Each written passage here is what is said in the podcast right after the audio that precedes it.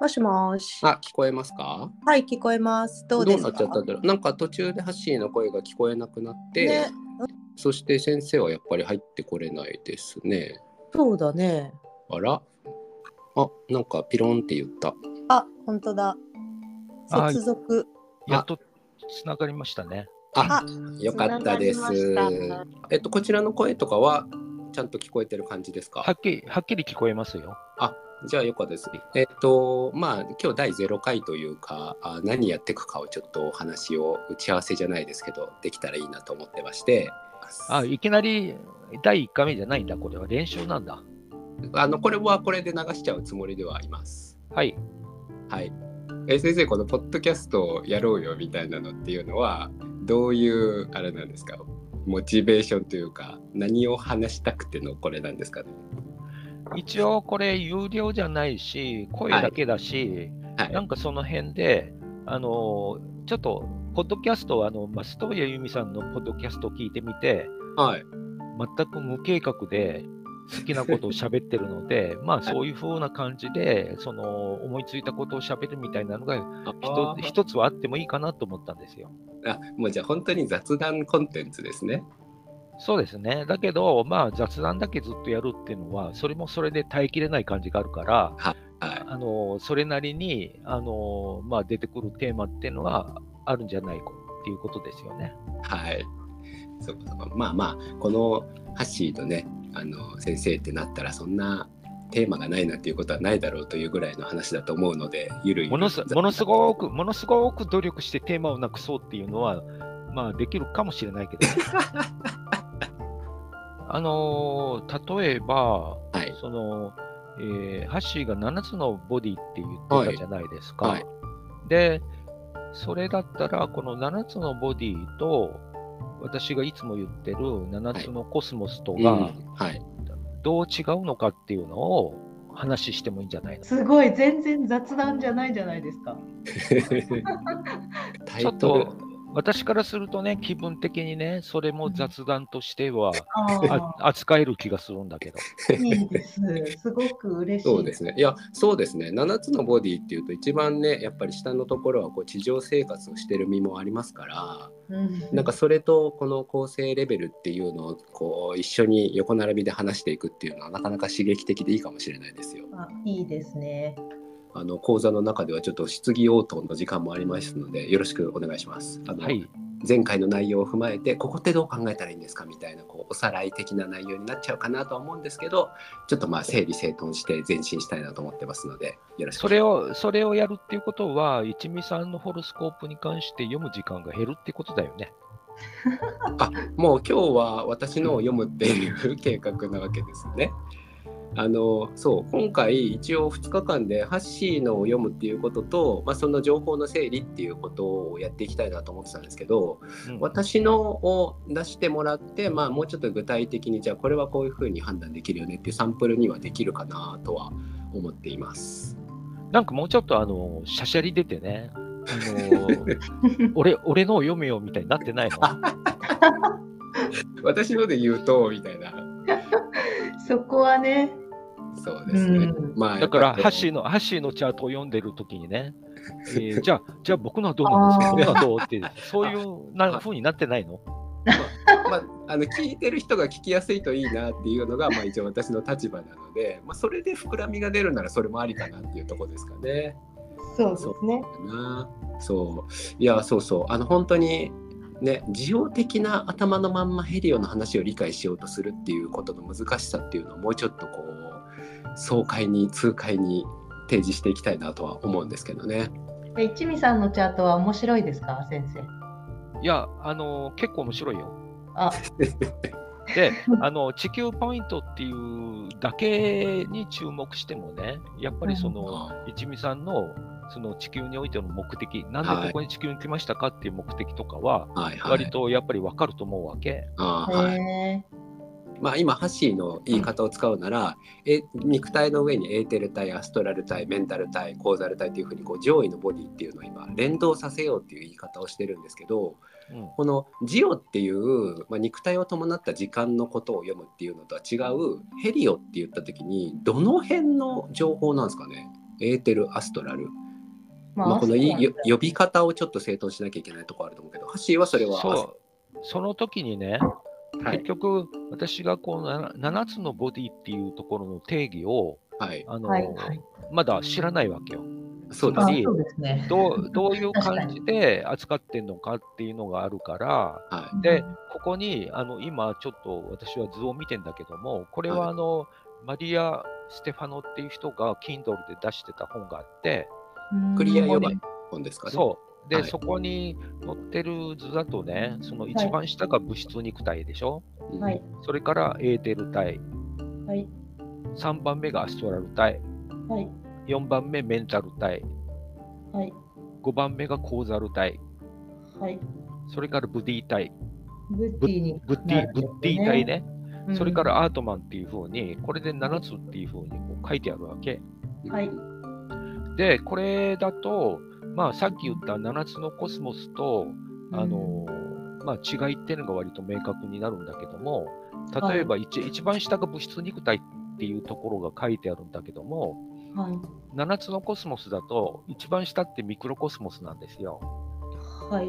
そうすると、そこにその人間の肉体っていうんじゃなくて、その原子だとか内臓だとか分子だとか素粒子だとか、えーそういうところがミクロコスモスに入ってくるわけ。はい。だから7つのボディっていうふうにすると、まず一番下をカットするわけよ。ほー。で一番下って言ったのは、今のその原子とか、と、内臓とかってとこですね。そう、あのーうん結局ミクロコスモスっていうのも内部を7つに分けちゃうわけね。ああ、はい、はい。そうするとでかいところが例えば内臓とかになったりするわけ。うん。はい。で、一番ちっちゃいところっていうのが結局素粒子みたいになってくるわけよ。はい。で、えーそういうふうにまず一番下をカットしちゃいますっていうのと、はいそれから一番上の方っていうのが、あの、第一宇宙と第二宇宙っていうのは生命が作られてないので、はい、そこもカットするわけね。あプロトコスモスと、そのアヨコスモス。アヨコスモス。はい。うんだからそうすると、この7つのボディっていうのは、7つのコスモスの中では、うんえーっと、上から3番目から、うんえー6番目までっていう感じになるわけ。ああ、はい。そこに、そこに7つを押し込むっていう感じなのね。うんうん、で、アートマンっていうのは、あの、恒星意識っていうか、あの、はいマクロコスモス、三第三宇宙なのね。はい。で、その計算上から言うと、ブッディ体っていうところが、うん、まあ、あの、デュートロコスモス、四第四宇宙の太陽っていうことになるわけ。はい。それから、えーコーザル体が、えーっと、第五宇宙のメゾコスモス。はい。あの、惑星界とかね、えー全惑星界とかってことになるわけ。うん。でうん惑星界のメゾコスモスの下が人間のトリトコスモスなんですよ。はい。第第六宇宙っていうね。うん。で、そこにこの 7, つ7つのボディでいうところの下からの物質体、エーテル体、アストラル体、メンタル体を全部ぶっ込んじゃうっていう。ああ、そういうこと。下の4つをトリトコスモス。に入れる。はい。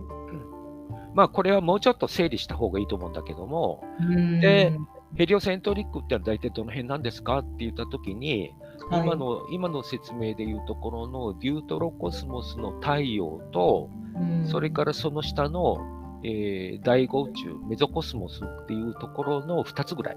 うん。その恒星の話題に言及しているときはデュートロコスモスの方ですかね。その上のマクロコスモスも入ります。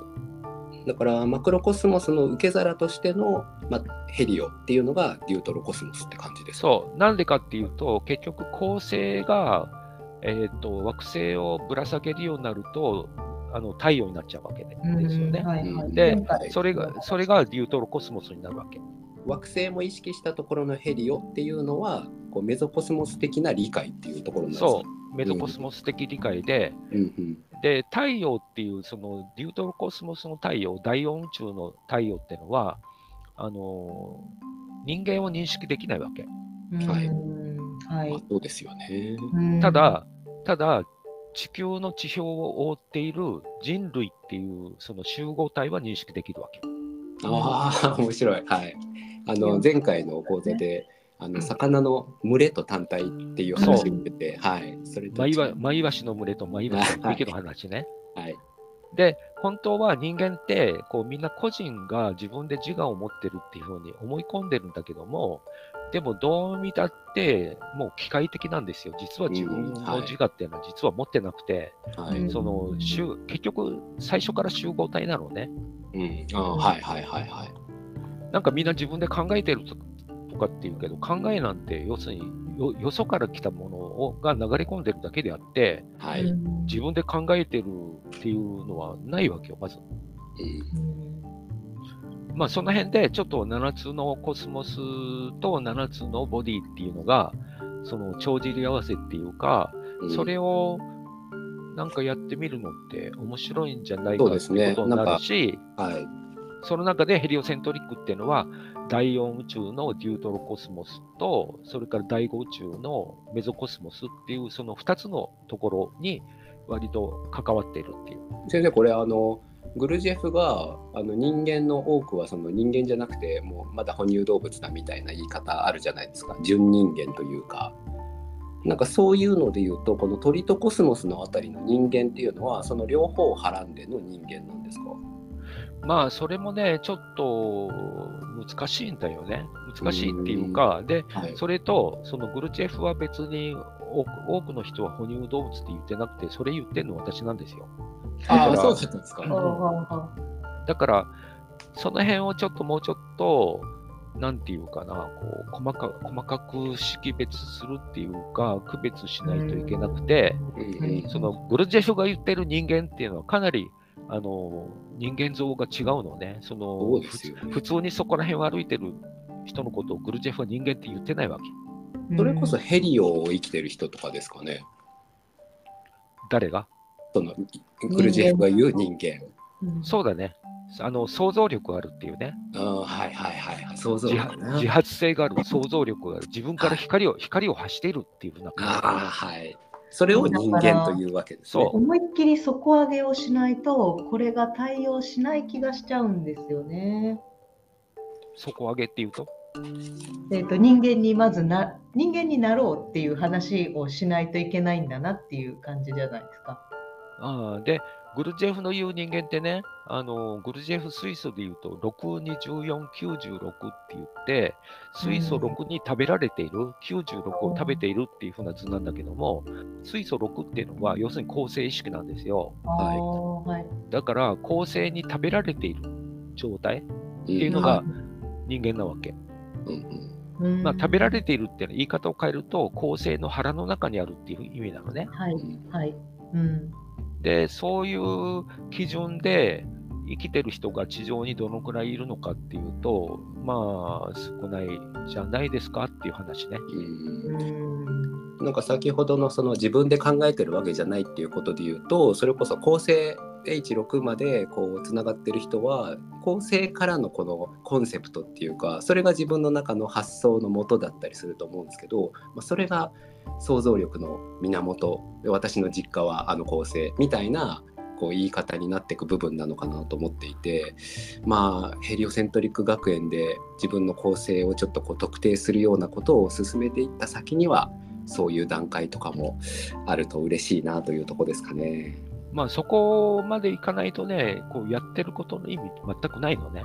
うん、で、あの、例えば知性、人間の知性っていうことを考えたときに、地上では比較の知性って使うんですよ。ああなあれと。これを比較してとかね。はいだから学者でも結局これこれこういう人の説を引用してこうなんだとか言ってるわけじゃない？うんうんでも構成意識っていうのはその中に、まあ、いわゆる霊画っていうかアートマンっていうのがあって、これってあの比較する知性じゃないんですよ。うーんなるほど。直接考えるわけ。直接考えるってすごい表現だな。はい。何もその参考にしてないわけ。はいはいはいはいはい。で、そういうところ、霊画っていうアートマンから繰り出されていく思考っていうのがマナスっていうんだけども、うん結局、だから本で読んだからこうなんだとかね、あの人が言ったからこうなんだっていうのが全然ないわけ。うんうんうん、だからヘリオ人間にはその何か知りたいことについてググるっていう発想はないわけですかね。ググることはするけどもう、んあの、かなり自分で好きなように加工していくから、だから例えばの話ね、ビパサナ瞑想っていうのを私はあんまりしあんまり知らないっていうか全く知らなくて、はい。あの、ウィキペディアでしか知らないんですよ。はいはい。そうすると、ウィキペディアに書いてあることっていうのは一つ目がありのままに見る。それから2番目が連想に支配されない。この2点なのね。